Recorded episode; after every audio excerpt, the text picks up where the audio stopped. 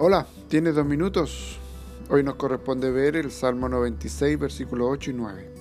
Dad a Jehová la honra debida a su nombre, traed ofrendas y venid a sus atrios.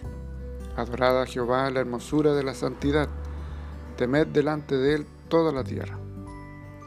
El tema de hoy, la adoración pertenece a Dios. Cerca de nuestra iglesia hay un hogar para ancianos quienes están física y mentalmente discapacitados. Casi todos los domingos nuestra iglesia tiene el honor de tener a varios de ellos en nuestro servicio de adoración.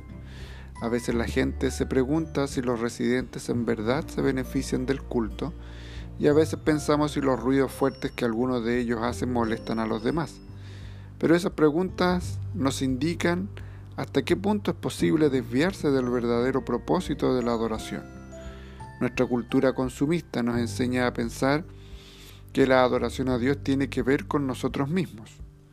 Una gran experiencia de adoración es una que es conveniente y entretenida, pero las escrituras nos enseñan que la verdadera adoración no se trata de nosotros, sino de Dios.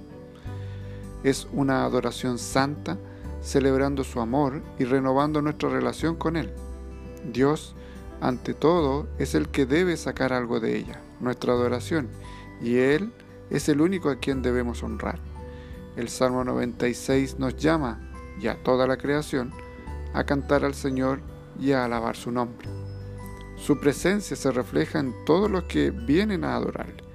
Dios nos llama a todos y nosotros debemos dar la bienvenida a todos los que lo hacen. Oremos. Querido Padre, eres digno de nuestra alabanza, nuestra devoción, nuestra obediencia y nuestro amor. Perdónanos si hemos sido mezquinos en invitar a otros por quienes también oramos. En el nombre de Jesús. Amén.